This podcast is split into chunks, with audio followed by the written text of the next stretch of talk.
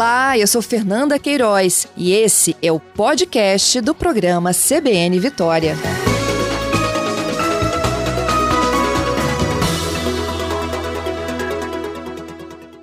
Professor Ulisses, bom dia. Bom dia, tudo bom? Tudo bem. Conta para mim, quando você chega lá no supermercado, enquanto seu pacote de biscoito menor, o que, que você faz? Então, é seguinte, a gente não percebe na maioria das vezes isso, né? É, o que se recomenda muito é, ah, reclama, vai, ah, use os meios jurídicos, etc. Pessoal, na prática, dificilmente isso acontece. Na prática, você só percebe essa tal de reduflação ou redução quando chega em casa e vê um produto. E aí, quando você vai comer, que você vê, nossa, o pacote tinha 10 biscoitos, agora tem 7, não é isso? Exatamente. E aí eu reuni aqui uma, uh, uma série de sugestões práticas né, que o consumidor pode realizar no dia a dia sem muita dificuldade para não cair né, nesses truques, vamos dizer assim, no mínimo. Né? Uhum. Mas isso é legal, professor? A indústria pode fazer isso? Olha, Perante a lei, ela pode. Agora, é, existe muita maquiagem. A indústria pode fazer o seguinte: é, maquiar de tal forma a, a, informação na embalagem que as pessoas não percebam. Uhum. É. E, e, mas ela, ela, enquanto transparência para o consumidor, se ela reduzir de tamanho, ela precisaria de fazer um comunicado, isso, público? Não, é, não necessariamente. O que ela precisaria fazer, na verdade, é o seguinte: colocar na embalagem, né, uh, em letra tamanho 12, em cor diferenciada, que houve essa redução durante seis meses. Ah. Só que, na prática, o que, que acontece? Eu, você e todos nós vamos fazer compra no mercado.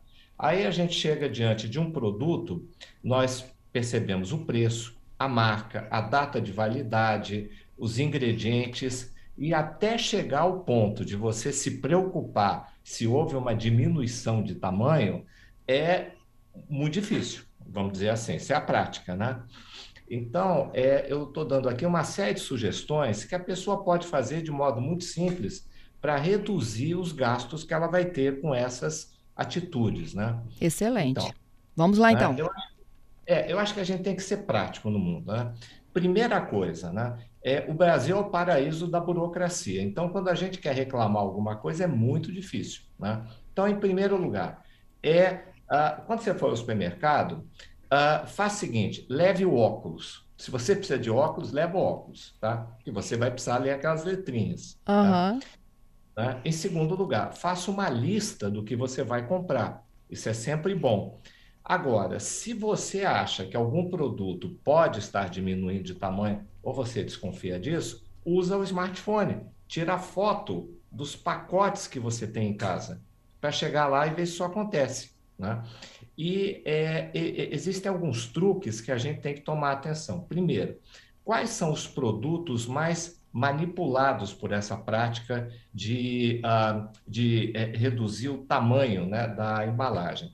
Primeiro, é, a primeira coisa é o seguinte: são os produtos de compra habitual. São aqueles que a gente compra quase toda semana, é, a gente presta menos atenção. Por exemplo, pão, leite, carne, queijo, produto de limpeza, suco, são produtos que você compra e às vezes não está é, é, tá tão preocupado com informações. Você vê mais o preço.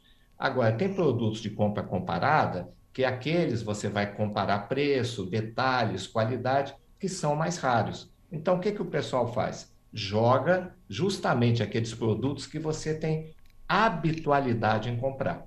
Tá? São os que a gente tem que ter mais cuidado. Né? E outra coisa, se joga muito com preço de produto congelado. Por quê? Por exemplo, peixe, iogurte, produtos resfriados, porque para você abrir aquele freezer, você já está exposto lá um, um, frio, né? E fica, é, tem menos paciência de ficar olhando. Essa é outra jogada que se faz muito, né?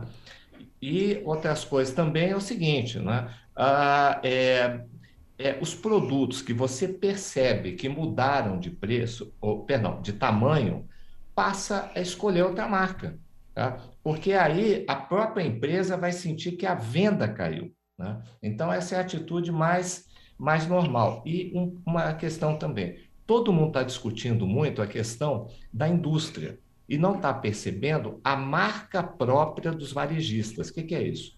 É a marca do supermercado, por exemplo. Ah, o Macro tinha o Ar, o Carrefour tem o Carrefour, etc. Não estou falando que eles estejam fazendo isso, mas a marca própria dos supermercados é uma coisa que tem menos controle, inclusive em termos de informação. Você já deve ter visto o pacote de carne, que antes tinha um quilo, passou a 800, 600 e agora 400. Uhum. Então, tem olho nisso. Né? E uma estratégia boa para enganar o consumidor também é você é, diminuir pouquinho, né? De pouquinho em pouquinho. Por exemplo, na, na reportagem do G1 tem o exemplo do Omo, sabão em pó. A embalagem, ela saiu de 4 para 3,8 quilos. Como é que você ali, ao pegar o produto na prateleira, você percebe esses 200 gramas? Não percebe. Não, não percebe. E uma outra coisa também, é, é, esse truque, vamos dizer assim, é velho. E o que, que acontece? É, essas embalagens ficam um tempo ainda no mercado. Por exemplo, ah, tinha embalagem de um quilo de sabão, outra marca. Ah, tudo bem. Daqui a pouco você não acha mais essa embalagem, você só acha de 800 gramas. Então, é um truque para as pessoas irem esquecendo a embalagem antiga, tá? Isso é feito também. Por isso, o consumidor tem que fotografar a embalagem que ele tem e compra com habitualidade. Né? Exatamente. Uma das estratégias que o senhor indicou aí é trocar de marca, né? Ou de produto. Certamente. Tentar buscar um similar, mas que tenha ainda o peso original. Exatamente. Por quê? Ah, eu vou reclamar, não sei o quê. A burocracia é tanta para as pessoas reclamarem, né? Que a melhor coisa é o seguinte: percebeu essa prática, muda de marca porque a marca vai sentir que caiu a venda. Aí ela vai ter que tomar uma outra atitude. Muito bom isso. É, professor, eu, eu, eu, eu, imagino que o senhor também né, faz compras de mês aí de supermercado e cada vez o nosso poder de compra vem caindo, né? Você fazia uma boa compra com uns 200 reais, hoje você leva metade daquilo que você comprava habitualmente para casa com os mesmos 200 reais. E isso interfere quando você vê que a, a inflação levou à redução também do que você levava, porque não só você está pagando o mesmo preço, mas aquele produto está durando menos. Exatamente. O que acontece é o seguinte: é, essa história de redução de embalagem é um disfarce da inflação. Tá? Ela realmente é um disfarce. E o, e o, o que, que acontece? É, é, parece que o preço não subiu, mas na verdade a quantidade do que você está comprando caiu. Então é um grande disfarce isso. Então, o que, que a gente precisa de saber é que é, não necessariamente ele precisa de reduzir o preço proporcional à redução da embalagem, correto? Não tem nada correto. que obrigue ele no Brasil hoje. Não, ele, assim, é, pode até existir alguma lei que eu não conheço, isso é uma questão jurídica, né? Mas, assim, é, ele vai reduzir a embalagem, ele vai mudar a embalagem, né? O máximo que, eu, que a gente entende é que, na verdade, o que ele vai ter que fazer é comunicar isso. Só que tem tanta informação que o consumidor tem que ver na compra de um produto, data de validade, etc., composição, que ele acaba não percebendo esse truque. Né? Uhum. Então, a, a, melhor maneira de agir é o seguinte: quando, quando você for comprar, faça uma lista de compras e tire fotos das embalagens dos produtos que você compra habitualmente. Por, é, sabão, é, é, leite, etc., né? aqueles que você compra quase toda semana. Porque esses são aqueles aonde o pessoal joga mais para, uh, ah, vamos dizer assim, para influenciar o cliente, para ele não perceber e aumentar o preço. Então, façam isso, vai dar uma diferença boa na, no que a gente gasta por mês. Uhum. Olha aqui a, do, a, participação do Washington, nosso ouvinte, professor Ulisses, diz o seguinte: ó, é, algumas marcas de sabão em pó colocam na embalagem peso é, 1.600 e a mensagem fala rende 2.000. É verdade. Não, e pior ainda são aquelas embalagens, por exemplo, que tem a parte líquida e a parte sólida, né? Por exemplo, você vai comprar, vamos dizer, champignon. Aí tem assim, ah, o peso bruto e o peso e o, e o peso real, né? Aí o que, que o pessoal pode fazer? Botar mais água lá dentro, mais líquido. Ainda tem esse truque também que é feito. Uhum. É, tem o Ednei aqui, ó. Marcas famosas têm me perdido como cliente. Não concordo com essa atitude, não sou bobo. Eu acho que é a melhor estratégia, né? Ninguém aqui é bobo, não, né?